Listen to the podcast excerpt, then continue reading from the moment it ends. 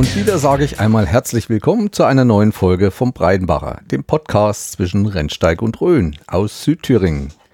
Ich grüße euch alle. Wie geht's euch? Ich hoffe, ihr seid gesund. Das ist ja das Thema Nummer eins zum bei, zur Zeit überall. Bei mir geht's auch sehr gut. Das Schlimme ist, ich habe unwahrscheinlich viel Arbeit. Und zwar in meinem Beruf. Liebe Leute, hört doch endlich auf, nach 5G und FTTH zu schreien.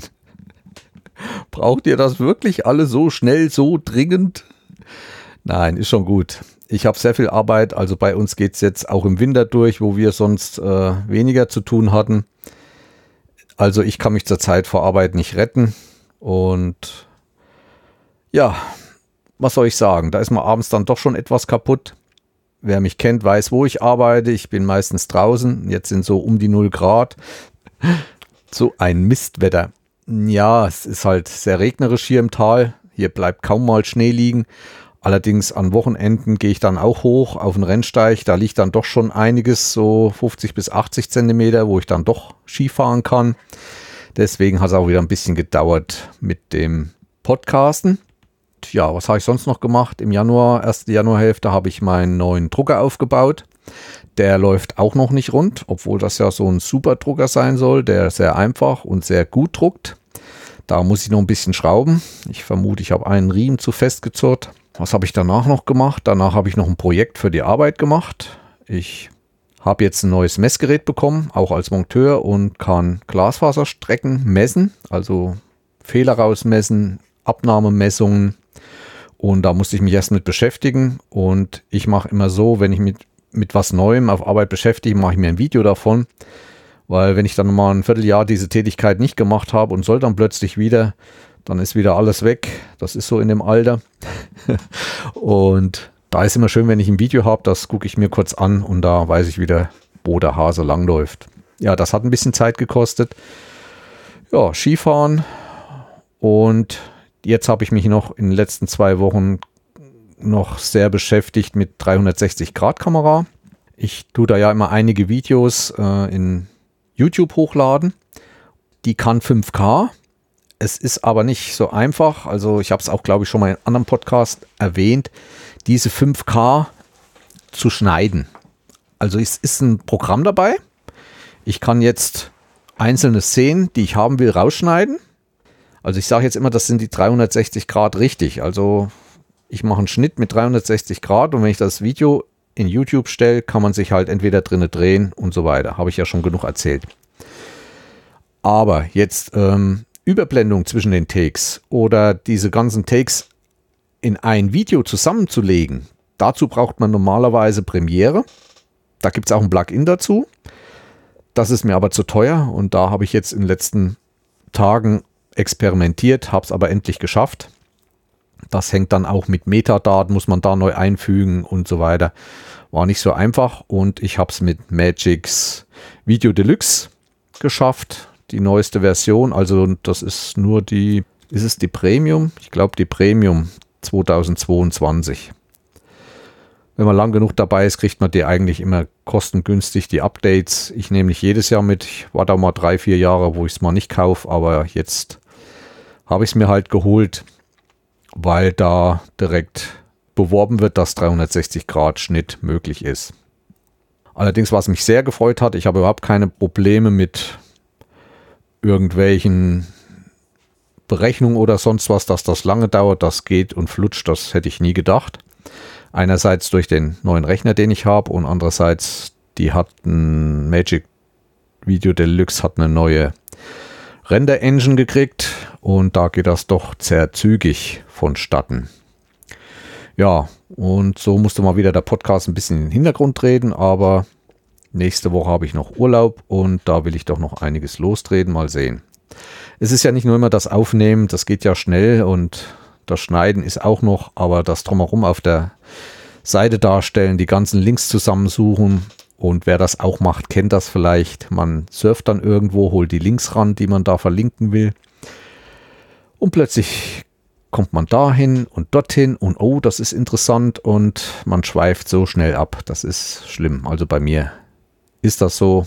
Ich denke, ich Mache zwar zurzeit ein bisschen weniger im Podcast, aber doch noch genug, dass ihr doch immer mal was mitbekommt von mir. Ja, heute geht es um, endlich um Urlaub. Ich will auch nicht mehr lange drum herum reden. Ich will auch nicht jetzt mit Technik und anderen Sachen nochmal anfangen oder mit neuen Podcasts und so. Das mache ich ein andermal. Vielleicht mache ich nochmal eine Sonderfolge. Heute geht es endlich mit dem Urlaub los. Ich war im Oderhaf letztes Jahr. Ich denke, es wird doch ein bisschen interessant. Das ist heute die erste Folge. Die zweite folgt dann noch. Die ist noch nicht aufgenommen. Und hoffe, dass ich das jetzt alles so schnell über die Bühne kriege. Es ist ja auch noch geplant, eine Folge über 3D-Druck zu machen, weil ich da gerade ein bisschen drin stehe. Da könnt ihr euch auch drauf freuen, wer sich vielleicht einen 3D-Drucker kaufen will und genauer wissen will, wie und was und welcher zurzeit am Markt vielleicht gekauft werden kann, vom Preis, Leistung, werde ich dort erzählen. Es gibt verschiedene 3D-Druckarten und ich habe mir da noch jemanden eingeladen und hoffe, dass das mal ein bisschen in einer anderen Atmosphäre stattfindet wie sonst, wenn ich immer alleine hier vor meinem Mikrofon sitze. Ja, deswegen rede ich nicht lange drum herum. Beginnen wir mit meinem Urlaub am Oderhaf. Wieso? Warum? Auf geht's. Ein Urlaub am Oderhaf. Wer nicht weiß, wo das Oderhaf liegt, das liegt eigentlich in der nordöstlichsten Ecke von Deutschland. Also ganz oben an der polnischen Grenze, an der Ostsee oben. Wie kam ich darauf, dort Urlaub zu machen? Ja, Corona war es wieder. Ich dachte, ich suche mir eine Ecke aus, wo es eigentlich nicht so Betrieb ist, was nicht so populär ist, eher noch unbekannt. Dadurch kam ich aufs Oderhaf, weil das eben so abseits ein bisschen liegt und trotzdem fast an der Ostsee. Also oberhalb vom Oderhaf liegt Albeck und diese ganzen äh, Urlauberbäder auf Usedom. Also Usedom ist die nördliche Grenze vom Oderhaf und ich war südlich vom Oderhaf. Ich war ja im letzten Jahr auch schon in Mecklenburg-Vorpommern an einem See, war dort viel paddeln. Eigentlich wollte ich ja nach Italien, ich wollte unbedingt wieder mal Berge sehen. Aber letztendlich habe ich mir dann doch noch mal da oben die Ecke ausgesucht und ich fand es auch ganz gut. Und mir hat es viel Spaß gemacht und darüber will ich euch jetzt noch einiges berichten. Am 26. Juni ging es los. Wir sind direkt in einem Zug also durchgefahren von Thüringen bis hoch ans Oderhaf. Eine Pause haben wir, glaube ich, gemacht. Spektakuläres gab es nicht, hatte keinen Stau und nichts. Nur ich bin dann mal rechts auf dem Berliner Ring lang gefahren Plötzlich sind wir an einer Baustelle vorbeigekommen und da war eine Wand und die hörte nicht auf. Und gefahren und gefahren und gefahren und die Band hörte nicht auf. Bis es dann bei mir Klick machte und ich dachte, oh oh, ich glaube, das ist diese große Tesla-Fabrik. Und die war es dann auch, selbst in Google Maps, sie schon eingetragen. Und da geht es richtig ab, was an Baumaßnahmen dort stattfindet. Auch die Autobahn, die Anschlussstellen. Ich weiß nicht, ob sie eine neue Anschlussstelle bauen oder ob eine andere noch größer erweitert wird. Alles für Tesla war schon sehr, sehr gewaltig. Ja, wir sind dann auch oben angekommen und haben uns auf dem Campingpark Oderhaf eingebucht. Kennt ihr das auch?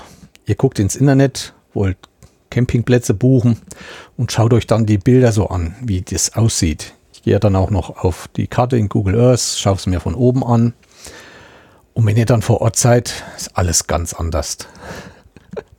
so ging es auch mir. Also der Campingpark Oderhaf ist ein sehr großer Campingpark, sehr flach, hat ungefähr vom Platz her die Hälfte Dauercamper. Aber was ich sagen muss, die stehen nicht alle zusammen auf einem Fleckchen, sondern die sind kunderbunt verteilt. Immer mal so vier Wohnwagen zusammen irgendwo mit Zäunen drumherum, so Jägerzaun-Typ und so weiter, aber schön verteilt. Und da dazwischen können dann die Urlaubsgäste ihre Hütten aufbauen und da gibt es eigentlich immer eine Verbindung mit den Dauercampern. Also das ist dort sehr, sehr schön gemacht. Der größte Teil, ich glaube zu zwei Dritteln, ist unter Bäumen. Natürlich diese Sandlatschenkiefer und der Rest unter der Sonne. Natürlich haben wir uns einen Platz ausgesucht, also es gab keine festen Plätze wo wir kamen, konnten wir uns dann aussuchen. Ungefähr, also die Ecke wurde uns zugeteilt, aber dass wir unter die Kiefern kamen, denn es war ja auch wieder warm im Sommer. Ich mag das nicht, wenn ich in der prallen Sonne mit dem Wohnwagen stehe. Deswegen haben wir uns ein bisschen unter die Kiefern gestellt. War eigentlich alles sehr flach, wo wir da standen. Eigentlich. Und waren da guter Dinge. Aber es sollte anders kommen. Dazu aber später mehr. Ja, was gibt es noch zum Campingplatz zu sagen? Es war auch wieder einer, der erst im Vorjahr von neuen äh, Betreibern übernommen wurde. Vorher war er ein sehr altes Ehepaar.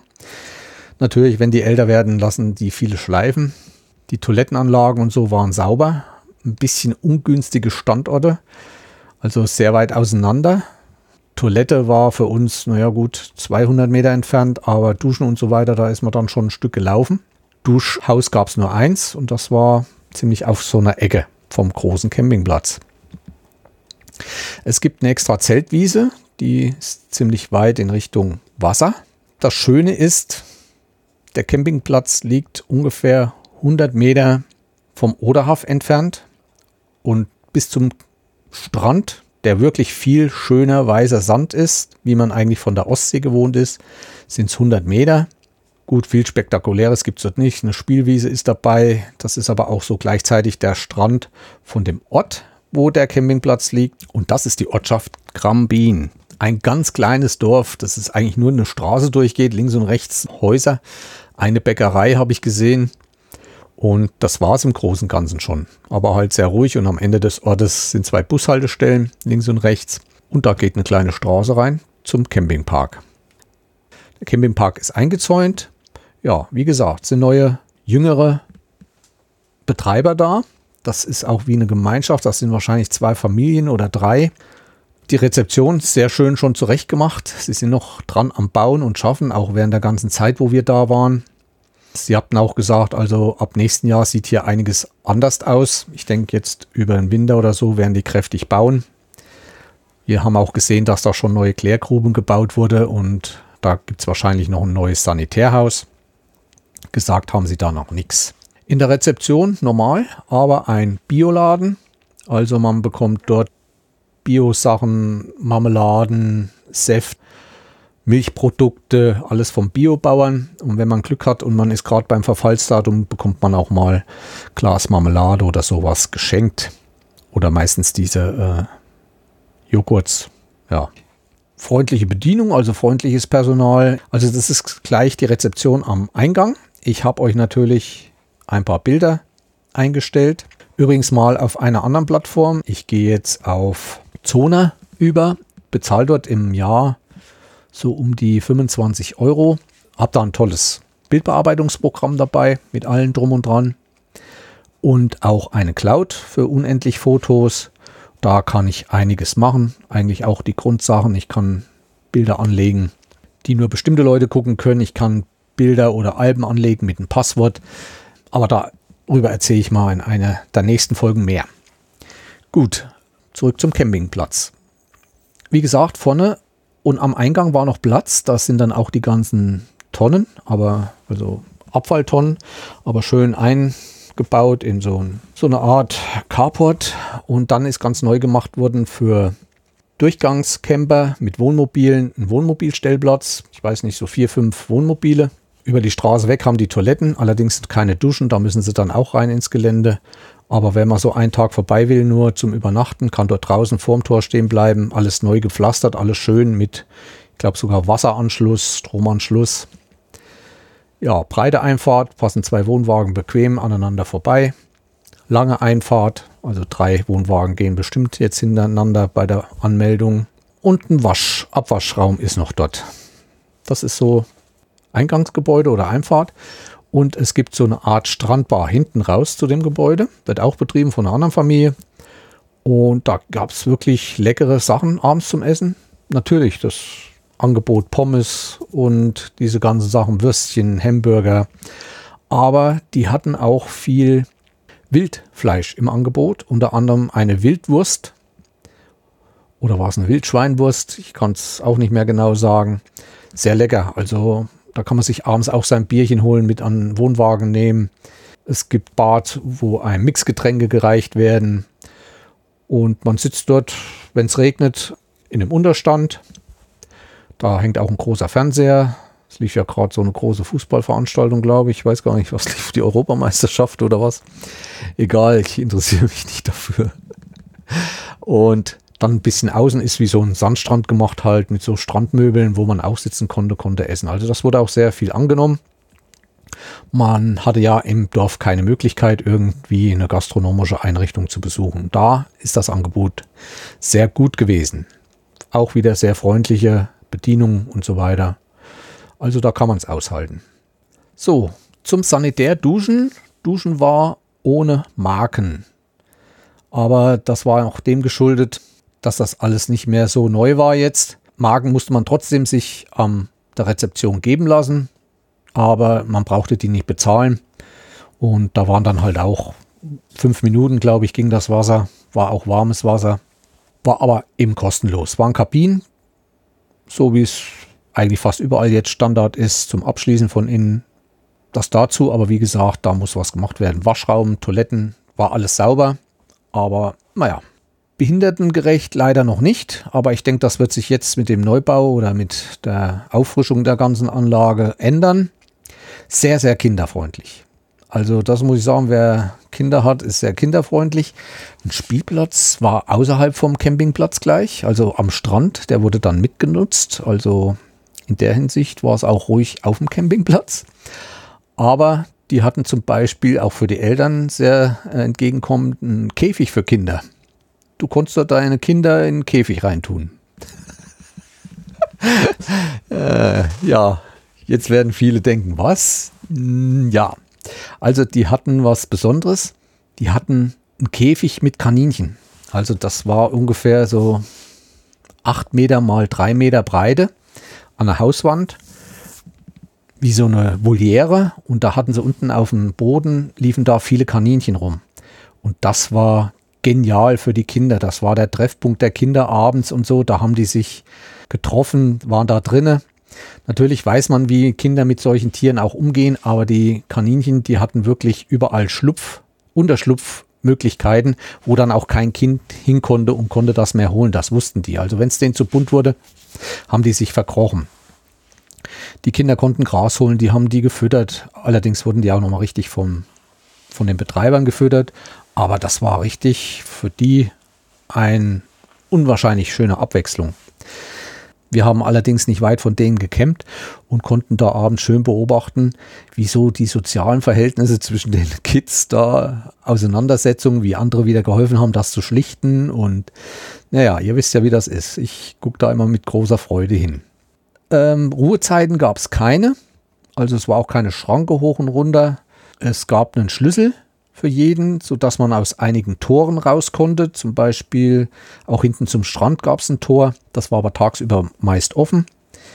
Und ich weiß nicht, ob man abends das Tor zugemacht hat und wenn man kam, konnte man dann aufschließen. Dann haben die auch auf ihrem Platz so ein paar spezielle Wohnwagen. Man muss eigentlich schon eher sagen, Tiny Häuser, ziemlich lang und die vermieten sie auch. Da ist auch mit allen drum und dran. Die haben sie gerade neu zurecht gemacht. Es gibt zurzeit noch keine Verleihs. Also das ist ja dort ein prädestiniertes Gebiet für Fahrradfahren. Und wir nehmen da auch keine Fahrräder mit und leihen die lieber und wollten da auch. Das war dort nicht möglich. Und deswegen haben wir uns dann woanders mit Fahrrädern eingedeckt. Was gibt es sonst noch zum Campingplatz zu sagen?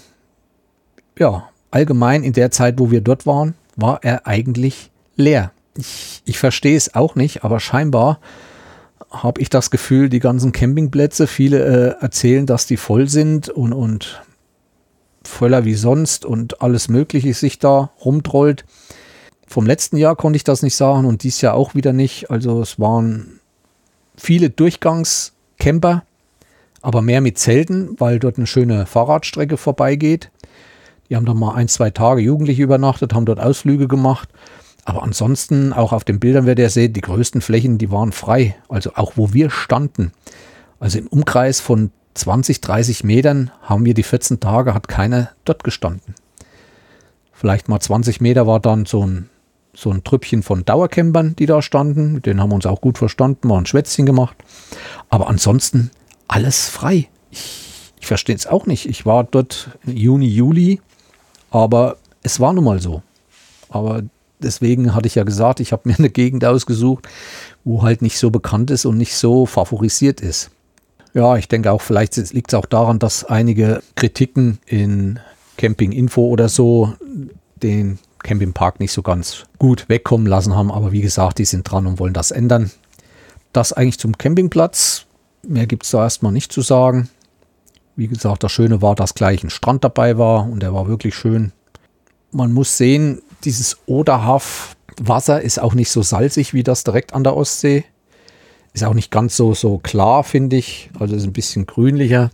Am Oderhaff am Ufer viel Schilf, sodass das auch immer weggemacht werden muss. Und für Kinder ideal, denn ich glaube 100 Meter kann drei, vierjähriger immer noch stehen. Also das, man musste sehr, sehr weit reinlaufen, ehe man richtig schwimmen konnte erstmal.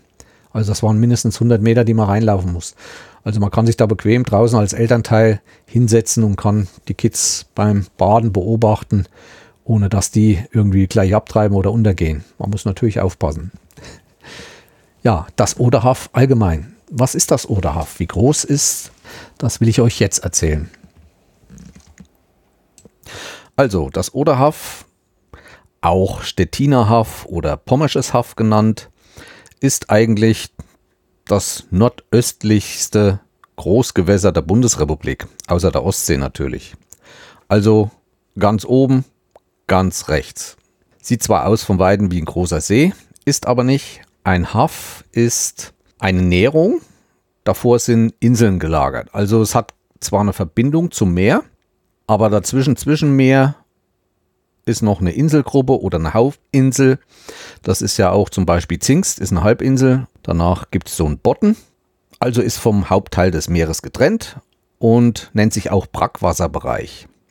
So ein Haff gehört zu den inneren Küstengewässern sozusagen. Ja, das Oderhaff ist 903 Quadratkilometer groß von Ost nach West erstreckt sich 52 Kilometer und von Nord nach Süd 22 Kilometer. Und es ist so zwischen 8 und 10 Meter tief. Durchs Oderhaff geht auch eine Grenze, und zwar zu unserem Nachbarland Polen. Stettin ist ja dann auch die nächstgrößere Stadt in Polen, deswegen wird es auch Stettiner Haff genannt. Größere Städte am Oderhaff sind Anklam, Wolgast, Swinemünde, Stettin. Es münden auch zwei größere Flüsse ins Oderhaff. Das ist einmal die Oder und die Peene. Ja, wie gesagt, das Oderhaff ist getrennt durch die Insel Usedom mit seinen wunderschönen Stränden und Küstenstädtchen wie Albeck, Heringsdorf und so weiter. Viele werden es ja kennen. Ich glaube, ich hatte es vorhin schon mal gesagt, dass das Wasser im Oderhaff nicht ganz so salzig ist wie in der Ostsee und vielleicht doch für den einen oder anderen angenehmer zum Baden. Ja, rundum wird das Oderhaff von einem ziemlich starken Schilfgürtel umrandet. Also ich fand es dort sehr schön. Was wollten wir, was hatten wir vor dort? Wir haben uns kaum informiert diesmal, aber am Wochenende zuvor kam ein Film auf dem MDR oder eine Dokumentation von Axel Bluthaupt, der öfters so durch die Republik fährt und stellt so Gebiete vor. Und da war genau die Sendung vom Oderhaft drauf. Und da haben wir doch einige Anlaufpunkte und einige Tipps bekommen, was wir so dort unternehmen könnten. Und sind auch dann einige Stationen aus dieser Dokumentation angefahren. War aber nicht immer so berühmt, aber ich erzähle dann noch davon. Ja, Samstag Anreise aufgebaut, alles wunderschön. Ja, und dann kam eigentlich schon der Sonntag. Und am Sonntag hat ja nicht viel auf und alles ruht. Also erstmal die Umgebung erkunden. Es war ein sehr warmer und heißer Sonntag. Ich schnappte mir meine Fotokamera, wir nahmen unseren Hund an die Leine und wanderten los. Und zwar in Richtung Westen. Da gab es kleinen Urlauberdorf namens Mönkebude eigentlich sind wir nur los, um mal uns zu bewegen und halt mal so ein bisschen die Natur zu erkunden. Natürlich schaue ich auch viel äh, in Google Earth oder Google Maps nach oder anderen Karten und schaue mir da die Umgebung an, wo es da so hingeht. was man da so machen kann, das mache ich schon. Gut, wir gingen nach Mönkebude und da war ich doch sehr überrascht. Das ist irgendwie ein Urlauberdorf. Ich denke auch schon aus alten Zeiten, also aus DDR-Zeiten, denn es gibt dort eine unwahrscheinlich große Bungalow-Siedlung von, wenn man von Osten her, also aus Grambin, Richtung Grambin, dort reinwandert, ist rechter Hand eine sehr große Bungalow-Siedlung, die nicht befahren werden kann, wo außerhalb größere Parkplätze sind und man kommt da schlecht ran. Und da war dann, ja, ich möchte nicht sagen Betrieb, aber standen schon einige Autos. Man geht da die Ortsstraße lang, wieder viele schöne Häuser mit Schilfbedarrung und ja, natürlich Kopfsteinpflaster vom Feinsten. Und man kommt so in die Dorfmitte. Dort gibt es ein wunderschönes Informationszentrum, was auch am Sonntag aufhatte. Und was mir dort auffiel, dort wird viel überhaupt so während des ganzen Urlaubs in dem Gebiet für Schwalben gemacht. Also die halten und äh, tun was für die Schwalben dort, denn die haben dort richtig riesige Schwalbenhäuser. Und so ein stand dann auch vor dieser Mönkebudener Informationseinrichtung. Da könnt ihr auch ein paar Bilder sehen oder ein, zwei Bilder auf meinen Galerien. Ich habe zu jedem Tag habe ich so ein kleines Album gemacht, so dass ihr in der Albumseite, die ich unten verlinke, hingehen könnt. Klickt auf Mönkebude und dann kommt ihr, habt ihr die ganzen Bilder von diesem Tag. Da ist auch dieses Schwalbenhaus dabei. Von diesem Hauptplatz, also das ist, ich möchte nicht sagen Marktplatz, aber so ein kleiner Verzweigeplatz, so ein kleiner Dorfplatz. Feuerwehr befindet sich dort. Stückchen weiter oben Richtung Hauptstraße ist dann noch ein größerer Parkplatz mit sehr vielen Parkmöglichkeiten. Mönkebude besitzt weiterhin einen noch sehr gut intakten Dorfkonsum, mal auf DDR-Weise gesagt. Also ein Dorfladen, wo man so alles bekommt und dort eigentlich auch ein bisschen mehr, ein kleines Kaffee dabei. Dann hat Mönkebude eine Eisdiele, eine sehr gute Eisdiele. Vor allem das Softeis sollte man dort unbedingt probieren. Ich bin nicht so ein Kugeleisesser, ich esse lieber das Softeis. Das Kugeleis ist mir meistens äh, manchmal zu wässrig und manchmal zu süß. Bin halt mehr der Sahnetyp und Softeis ist doch schon ziemlich sahnig. Natürlich auch für die Figur nicht immer gut, aber man tut ja auch was dafür. Wie gesagt, ein Parkplatz und oberhalb des Dorfes geht genau wie durch Grambin diese Bundesstraße und vom Dorfplatz, was so in der Mitte vom Dorf liegt, dann Richtung Norden kommt man dann an den Strand. Und der hat mich für so einen kleinen Ort auch sehr überrascht. Also erstmal kommt man auf einen wunderschönen Wohnmobilstellplatz, wo auch ziemlich gut belagert war zu der Zeit, wo wir dort waren.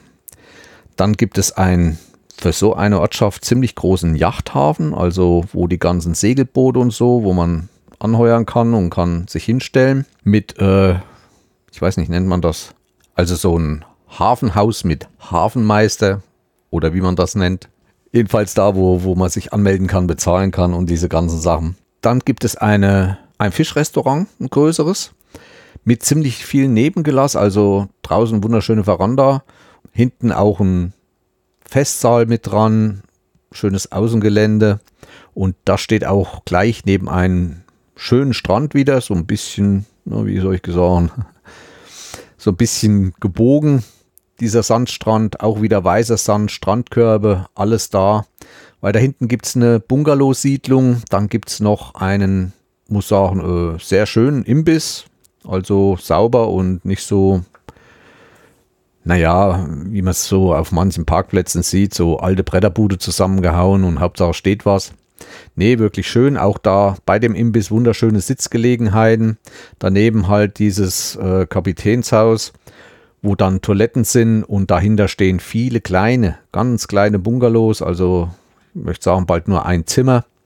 Weiß ich aber jetzt nicht, ob man die mieten konnte und so weiter. Also, wer da oben mal Rast machen will oder ist mit dem Fahrrad unterwegs, der kann ruhig mal Mönkebude anfahren und versuchen, dort eine Unterkunft zu bekommen.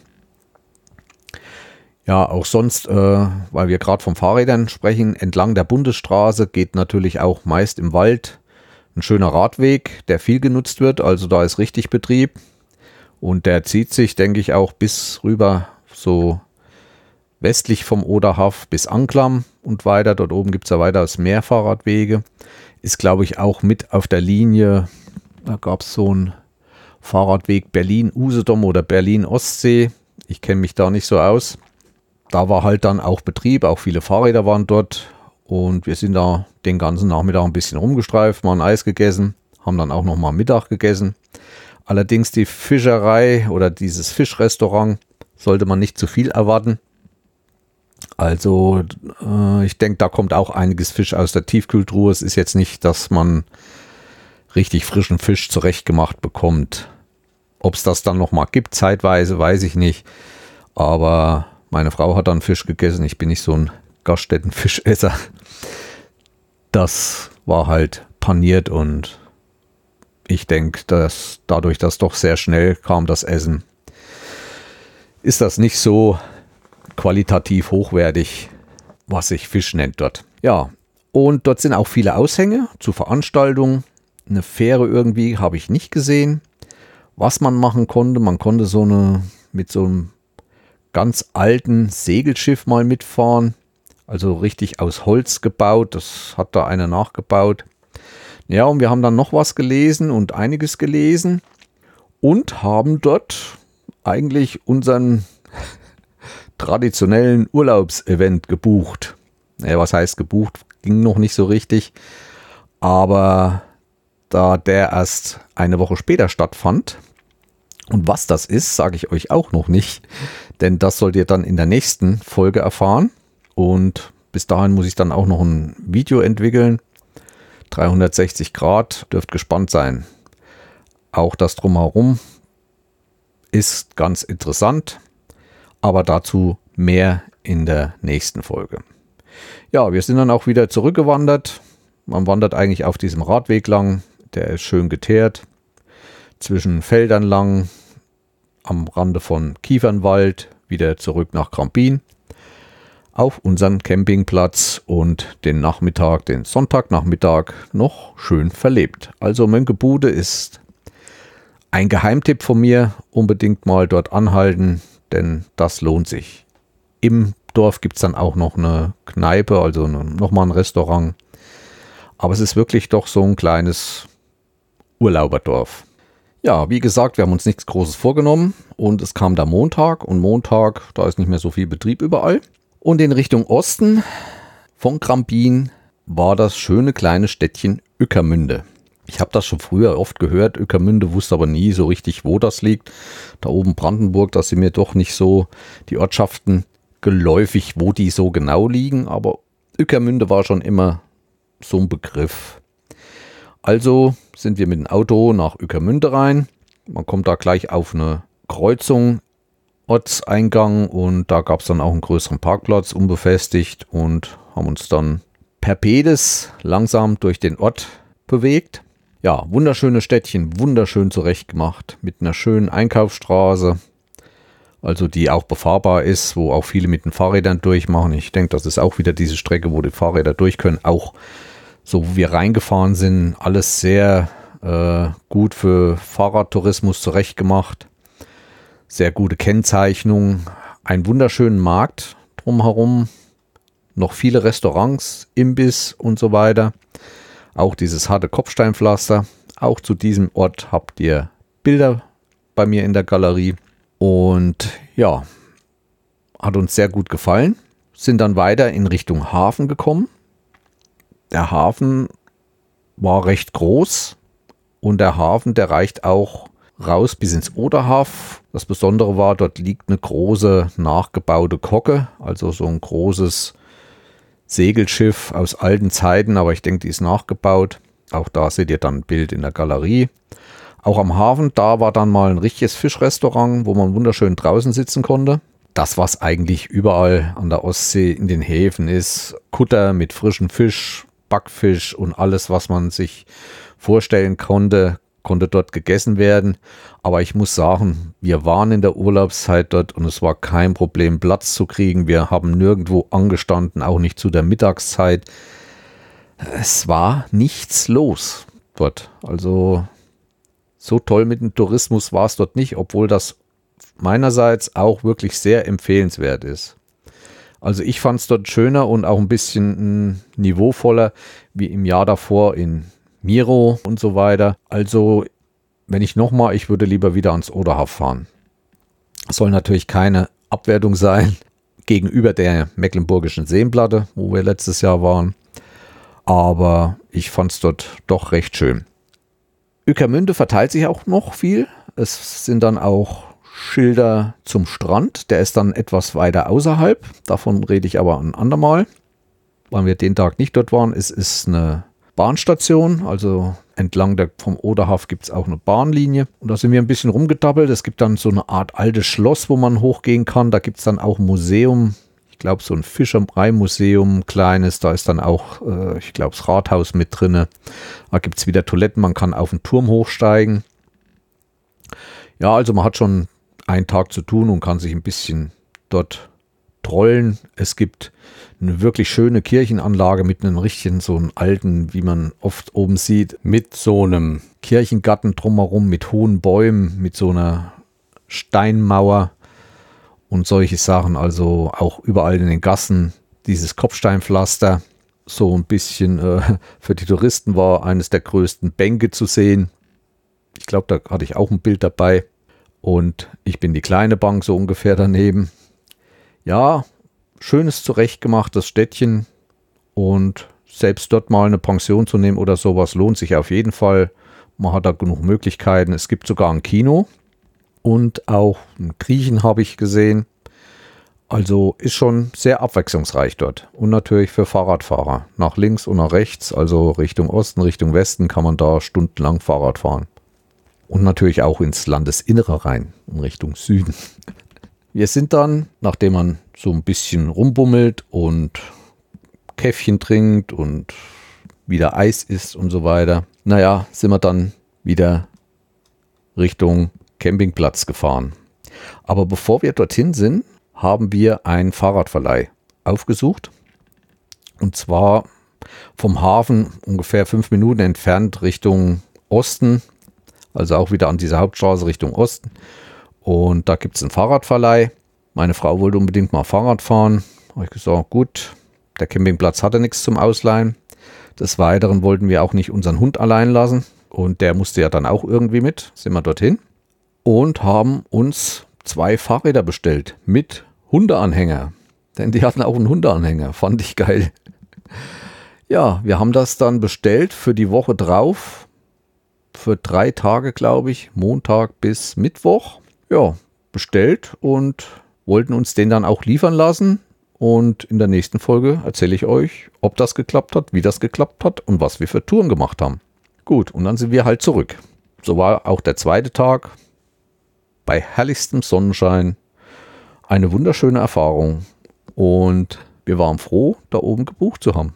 Ja, zwischendurch sind wir natürlich auch abends dann noch baden gegangen. Der Strand war ja gleich um die Ecke. Also das haben wir schon richtig regelmäßig genutzt. Es war auch sehr warm und das war doch immer tagsüber eine schöne Abkühlung. Nächsten Früh war es doch etwas mehr bewölkt und ich wollte auch nicht fahren und ich wollte auch mal nicht weg. Man möchte ja mal einen Tag ausruhen. Ja, da haben wir mal einen kleinen Rundgang durch und um Grambin gemacht. Grambin hatte ich ja schon gesagt, einfach eine Straße und links und rechts ein paar Häuser. Zwischen Grambin und dem Oderhaf, dem Ufer entlang, viel Schilf, vorhanden ist. Gibt es größere Weiden, auf denen Pferde stehen, ausgedehnte Wiesenwege zum Wandern, zum Spazierengehen, obwohl dann um Grambin drumherum war wie so ein Deich, nicht sehr hoch. Und irgendwo kam man dann an eine Stelle, da hat auch so ein Privatmann irgendwie einen Zaun drüber gemacht. Also man hätte normalerweise wieder vor ins Dorf kommen können, aber da war dann kein Durchkommen, weil der das mit Bauzäunen komplett abgesperrt haben. Warum, wieso, keine Ahnung. Naja, mussten wir wieder ein ganzes Stück zurück. Wir waren dann auch mal im Dorf, auch wie im Mönkebude, schöne alte Häuser, Backsteinteils mit Schilfbedachung. Es gibt nur einen Bäcker, haben wir entdeckt, Bushaltestellen, ansonsten ziemlich lang gezogen. Ja, es kommt auch ein kleiner Fluss in Krambin an, das ist die Zaro, die mündet dort ins Haff. Und ja, ansonsten geht hinterm Schilf halt ein Weg lang entlang des Oderhafs und da gibt es dann immer mal so kleine geheime Wegchen ran ans Wasser. Hervorragend geeignet für FKK-Bader. Das ist ja bei uns immer noch weit verbreitet. Und ja, das sind so geheime Örtchen oder wenn man mal seinen Privatstrand haben will, der ist natürlich nicht so schön mit Sand und so, ist doch ein bisschen mehr Steine und auch ein bisschen Schilf und Algen liegen da manchmal rum. Ist nicht immer so vom Geruch so besonders schön, aber wer seine Ruhe haben will und möchte da zu zweit sich etwas tummeln, ungestört, da gibt es dann immer mal zwischen den Schilf so Wege, wo man dann ans Wasser kommt. Von dort auch kann man schön Vögel beobachten. Es stehen auch ein paar Reusen am Rande vom Oderhaf. Also richtig idyllisch, richtig schön, alt, gediegen, ruhig, wie es so die älteren Semester gerne haben. Jedenfalls ich. Muss nicht immer Hektik sein und Großstadt. Ja, das war der zweite Tag. Dann auch wieder baden und naja, was man sonst macht. Mal schön am Wohnwagen gesessen, sich mit den Dauercampern unterhalten, mal die Strandbar genutzt vom Campingplatz, schönes Bierchen getrunken. Ja, dann war der zweite Tag auch schon rum. So, das war am Dienstag und nach dem Dienstag kommt der Mittwoch. Nun wollten wir doch schon mal wieder ein bisschen weiter weg. Als Ziel hatten wir uns erstmal Anklam vorgenommen. Anklam ist sogar eine Hansestadt, also hat auch eine Verbindung zur Ostsee. Anklam ist mir aufgefallen, dass es sehr viele große Kirchen hat. Backsteinkirchen, also mehrere, sind auch dort ausgeschildert. Und Anklam ist die Geburtsstadt von Otto Lilienthal. Und der hat dort auch in der Nähe seine ersten Flugversuche genommen. Also Otto Lilienthal ist ein Pionier des Flugzeugbaus. Er hat da, was man heute so, na, so Drachenflieger nennt, so, das ist, der hat eigentlich den ersten Drachen gebaut, den es gab. Es sah damals nicht so dreieckig aus, sondern mehr ründlich. Ich werde da auch nochmal einen Link in die Show Notes reinhauen, wer da Interesse dran hat. Ja, der war dort geboren und wir waren da auch an einem Gedenkstein, wo sein Geburtshaus mal stand. Ansonsten Anklam, wie jede alte DDR-Stadt sozusagen. Äh, ich habe auch noch ein Gebäude gefunden, so ein Flachbau in einem Neubaugebiet, wo garantiert mal früher die Kaufhalle drin war. Der Markt fand ich nicht so spektakulär. In der Mitte Denkmals war gerade Markttag den Tag und standen viele Verkaufswagen da. Ja, ansonsten viele Einkaufsmöglichkeiten, aber so viel rumlaufen brauchte ich dort nicht. Hat mir irgendwie nichts gegeben. Man ist dann nochmal, wir sind zum Hafen. Am Hafen, das wussten wir, gibt es dann so eine Abenteuer-Flusslandschaft. Das wussten wir aus dieser Reportage von, vom MDR. Und da sind wir mal hingegangen und da kann man sich dann alles Mögliche ausleihen. Also Paddelboote, Motorboote, Schlauchboote mit Motor oder Hausboote oder, oder was weiß ich, so Partyboote, wo man drauf sitzen kann zu Gruppen und kann dann die Peene lang schippern. Denn dort kommt die Peene vorbei in Anklam.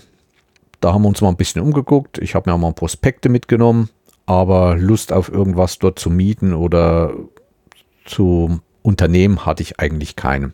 Es war auch wieder alles leer. Also es war der Mittwoch.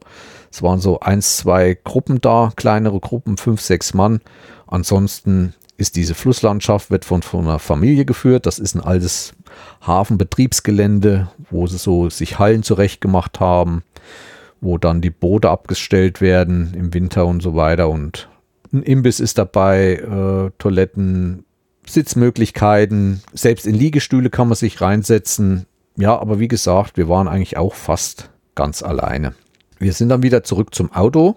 Ich bin eigentlich in dieser Gegend gewesen, um ein bisschen Natur zu schauen. Und ich wollte auch fotografieren. Nicht jetzt unbedingt den Tag, aber wir suchten nach noch irgendwas Natur. Und da sind wir dann mit unserem Auto weiter Richtung Westen gefahren. Also so parallel eine Straße immer entlang der Peene. Und irgendwo auf der Strecke habe ich dann gesagt, hier war ein Schild nach Stolpe. Stolpe, ein kleines Dorf, dachte ich, fahren wir mal hin. Mal sehen, vielleicht gibt es irgendwas zu sehen. Und was muss ich sagen? Wir haben wieder im Volltreffer gelandet. Das ist wirklich, hm, ich will jetzt nicht sagen Urlauberdorf. Ein altes Dorf, aber direkt an der Peene. Und wir haben dort auch durch Zufall was entdeckt, was auch in der Reportage vorkam. Wir aber nicht mehr wussten, dass das genau da war. Denn dort gibt es noch einen Fährmann, eine Fähre über die Peene, der die Fähre mit der Hand mit einer Kurbel betätigt. Und das war wirklich richtig schön dort. Es gibt dort an der Peene ein größeres, wie soll ich sagen, Erholungsgebiet ist dort gebaut worden.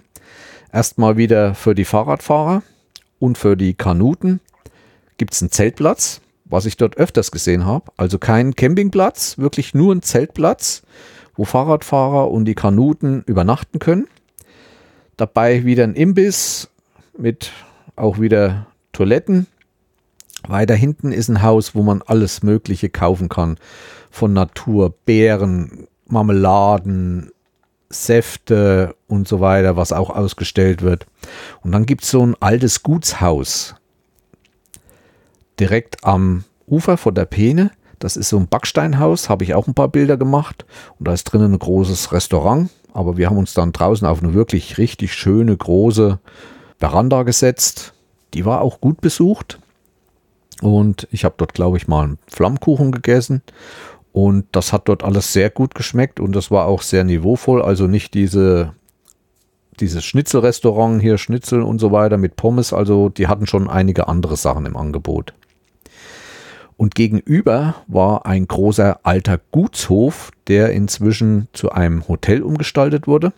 Da gibt es dann so ein großes Stein-Eingangstor da bin ich da nicht rein. Davor ist so, so eine lange Straße, auch mit Bäumen, so wie so eine Allee, bis man erstmal zu diesem Gutshof hinkommt.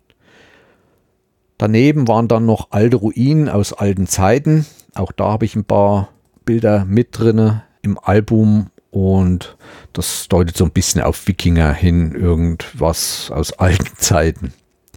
Ja, ich habe mich dann auch mal mit dem Flößer ein bisschen unterhalten, weil der nichts zu tun hat. Der saß dort wirklich in einem kleinen Häuschen wenn drüben einer kam, hat er die Bimmel genommen und dann ist er rüber und hat die rübergeholt. Also es war schon richtig schön. Daneben waren, waren eine Anlegestelle für Boote und so weiter. Da sind dann die Kinder auch ins Wasser gesprungen. Also das war richtig, richtig schön dort. Und dann war noch was Schönes, so ein Künstler hat sich dort verewigt. Werdet ihr auch mehrere seiner Arbeiten in meinem Album sehen. Und zwar hat er dort eine große Serie, ich meine, das waren bestimmt so 10, 15 kleine Mönche äh, gestaltet und auf sehr lustige Art und Weise, also so richtig verschmitztes Gesicht und hat da so Kleinigkeiten dran gebaut, wie zum Beispiel ein kleiner Mönch und hinten im Kragen, auf dem Kragen sitzt halt ein kleiner Vogel oder am Ufer stand ein kleiner Mönch, der hatte eine Nixe in der Hand und, und viele schöne andere Sachen. War sehr witzig gemacht und aber trotzdem von den Statuen her sehr niveauvoll. Was gab es noch? Es gab eine wunderschöne Kirche. Also Stolbe hat eine wunderschöne Kirche. Auch da habe ich sehr viel drumherum fotografiert. Auch wenn man in diesen Garten reingeht, erst so eine kleine Allee mit vielen hohen alten Bäumen rings, links und rechts des Weges. Und daneben war auch ein Friedhof und mit schönen Steinen, also gleichmäßigen. Habe ich alles fotografiert, könnt ihr euch mal anschauen. Aber die Kirche, die ist doch was Eigenes gewesen. Also so eine Kirche habe ich auch noch nicht gesehen. Viele kleine Türmchen und, und, und Erker und wie man sich das so vorstellen kann. Also schalt auch mal da rein. Wir haben dort schön Mittag gegessen, ein paar Stunden verbracht. Ich habe dort meine Fotoausrüstung ausprobiert ich habe mir ein Objektiv gekauft aus China äh, für meine neue Kamera. Allerdings muss ich sagen, die war sehr, sehr, das war sehr billig, aber geht glaube ich bis 600 Millimeter oder ganz und gar 800 Millimeter. Allerdings nicht sehr, zwar sehr lang, aber nicht sehr dick und hat äh, eine Blende. Bei der Blende fängt es an bei, ich glaube 6,5 oder so ähnlich. Also da muss es schon sehr hell sein, dass man da wirklich gute Bilder macht. Und die habe ich mal auf ein Stativ mit der Kamera gesetzt, weil da eine Bank am Ufer war und habe da mal meine ersten Tests mitgemacht. Aber also für richtig wertvolle, hochwertige Bilder ist dieses Objektiv nicht gedacht. Ich denke, das werde ich auch wieder irgendwie verkaufen. Aber so zum Ausprobieren und für die letzte Not kann man damit schon mal ein Bild machen. Wenn auch drumherum der Rand nicht so ist, aber man kann ja reinkroppen dann mit Bildbearbeitung. Ja, da haben wir so den Nachmittag vollbracht. Natürlich auch dort komischerweise musste ich wieder meiner Arbeit begegnen. Dort hat eine Privatfirma Pipes verlegt für Glasfaser bis ins Haus. Natürlich dort sehr einfach, alles Sandboden, die pflügen das dort ein, das geht dort ruckzuck. Aber manchmal müssen sie halt auch doch das Pflaster rausnehmen und dann wieder neu reinmachen, da haben sie auch Spezialisten. Das zu Stolpe hat mir sehr gut gefallen. Wer dort mal in der Gegend ist, sollte Stolpe unbedingt besuchen. Dann war es auch schon wieder Zeit, Richtung Campingplatz zu fahren.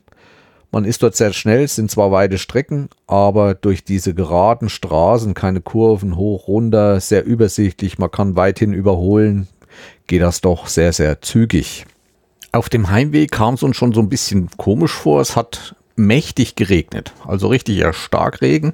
Auch vom Weiten, gerade in unsere Richtung, wo wir gefahren sind, Richtung Campingplatz, war es richtig schwarz. Naja, und wie ich ja schon gesagt hatte, ich dachte, der Campingplatz wäre flach.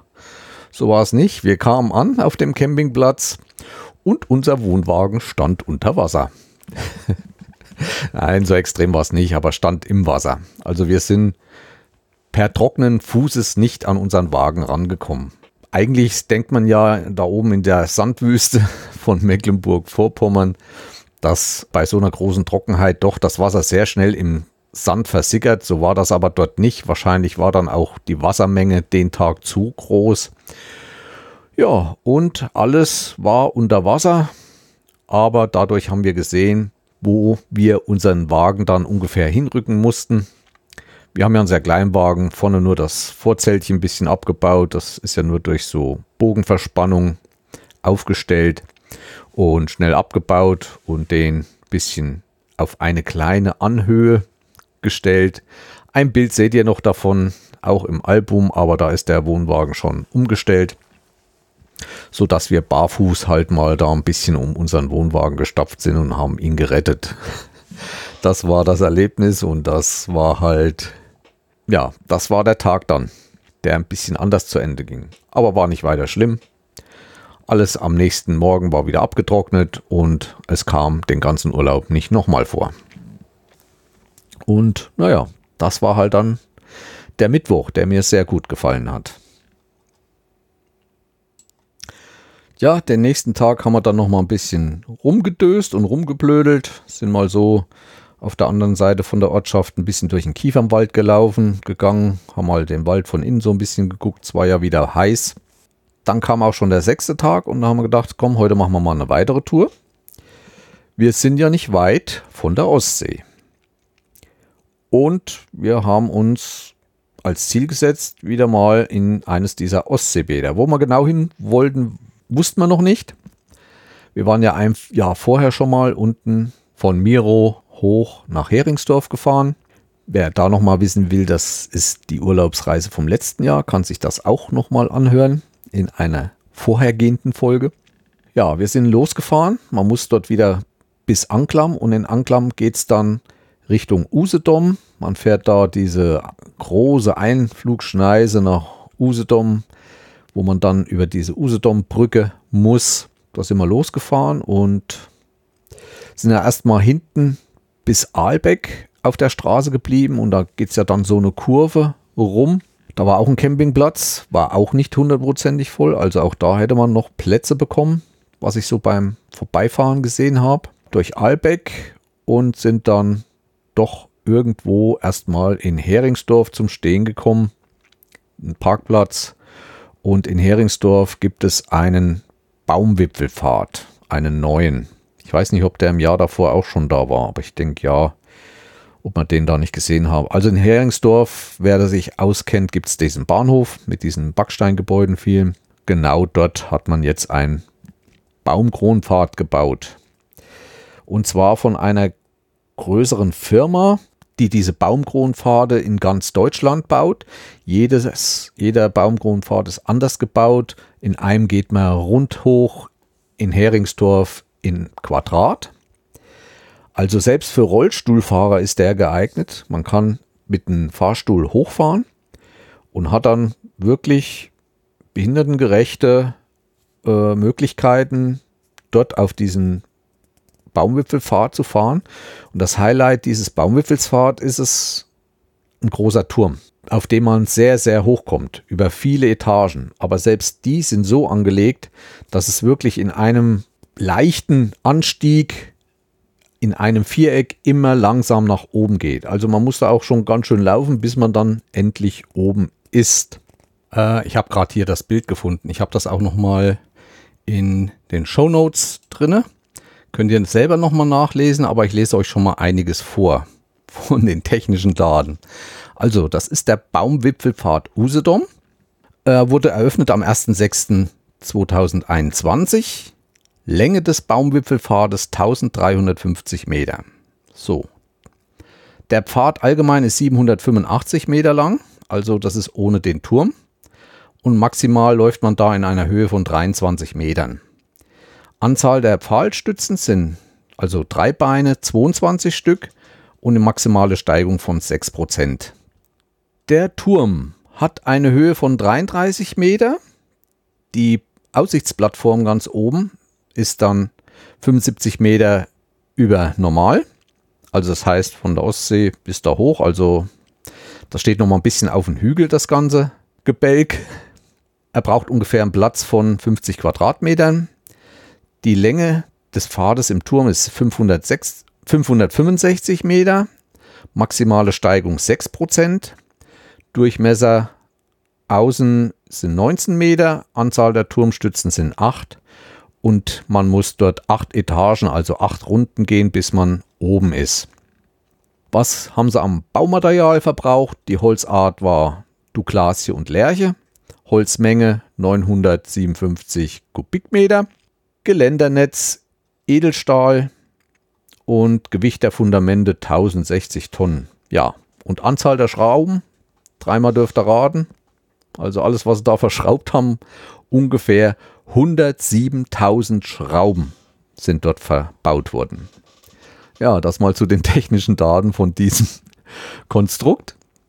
Der Eintritt kostet für Erwachsene 12 Euro, ermäßigt 10 Euro und für Kinder bis 14 Jahre 9 Euro. Ja, und wenn man ganz oben auf der Plattform ist, also ganz oben angelangt ist, hat man einen wunderschönen Blick auf die Ostsee. Man kann rüber bis Swinemünde schauen. Man hat die Landungsbrücke Aalbeck, Heringsdorf im Blick. Also ein wunderschöner Aussichtspunkt.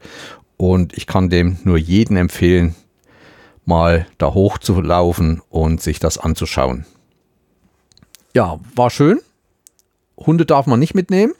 Das war auch neu. Und zwar gibt es da extra Hundeboxen, die man abschließen kann.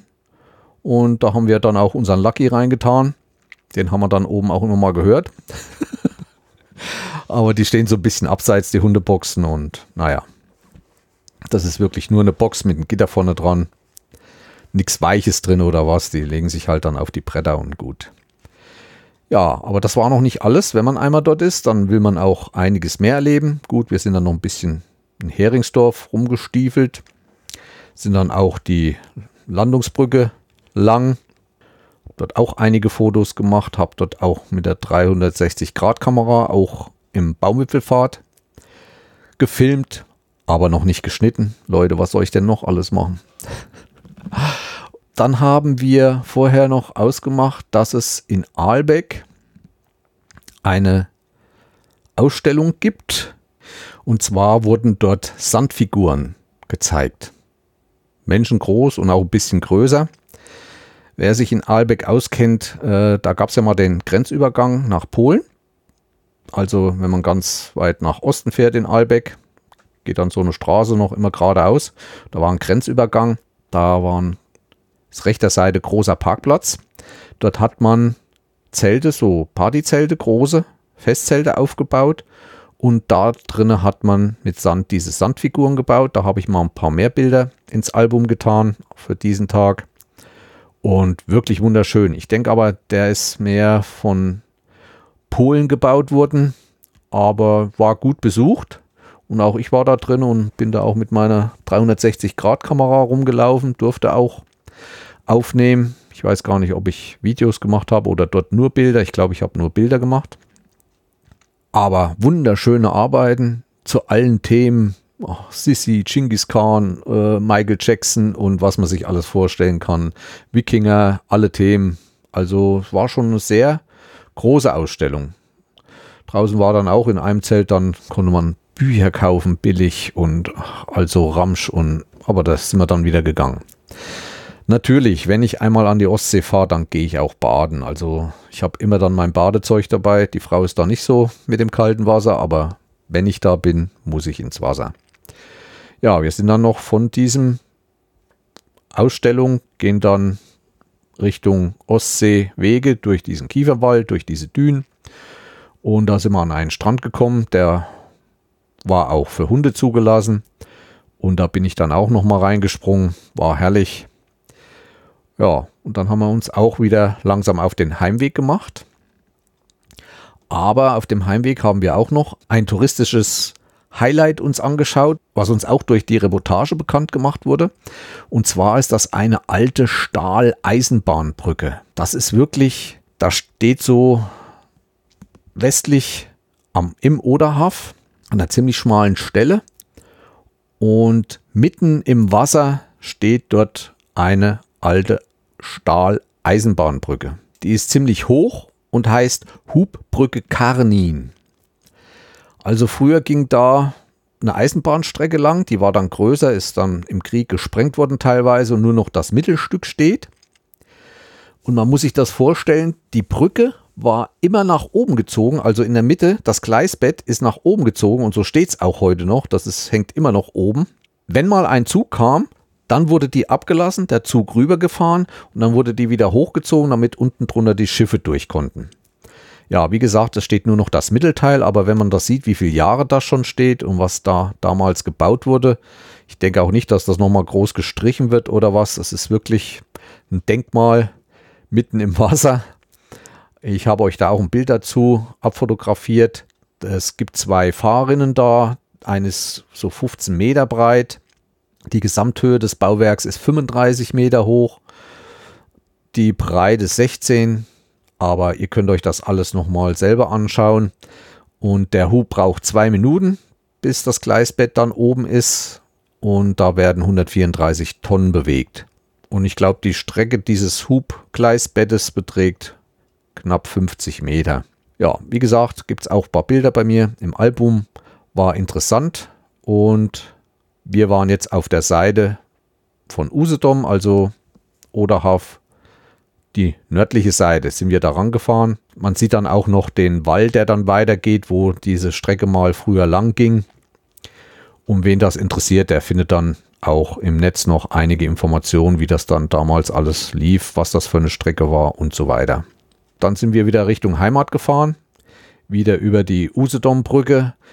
Ähm, wer zu dieser Brücke Kanin will, wenn man bei der Usedom-Brücke drüber ist, also wenn man vom Festland auf Usedom fährt, fährt man über die Brücke und gleich die erste Straße rechts rein. Da kommt man zu dieser Brücke Kanin. Ich glaube, von dort sieht man sie auch schon.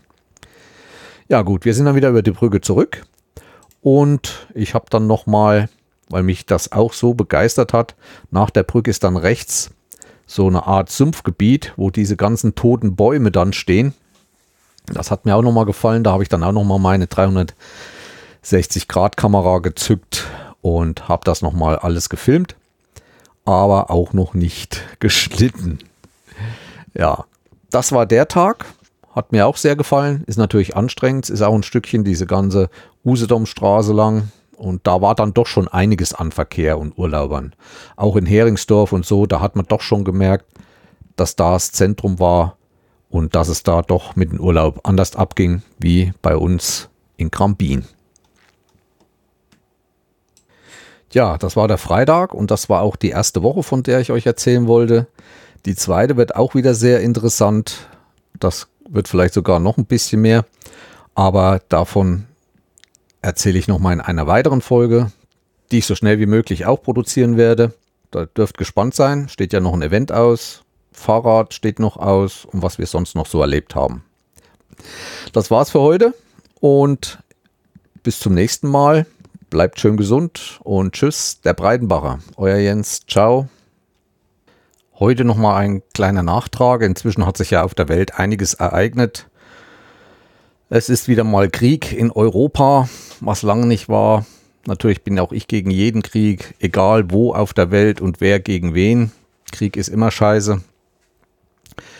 Das wollte ich nur noch mal kundtun. Die Aufnahmen sind schon etwas älter, also ich habe schon vor 14 Tagen aufgenommen, also diese Woche Urlaub ist inzwischen auch schon vorbei. Aber darüber erzähle ich dann in der nächsten Folge. Bis zur nächsten Folge. Tschüss.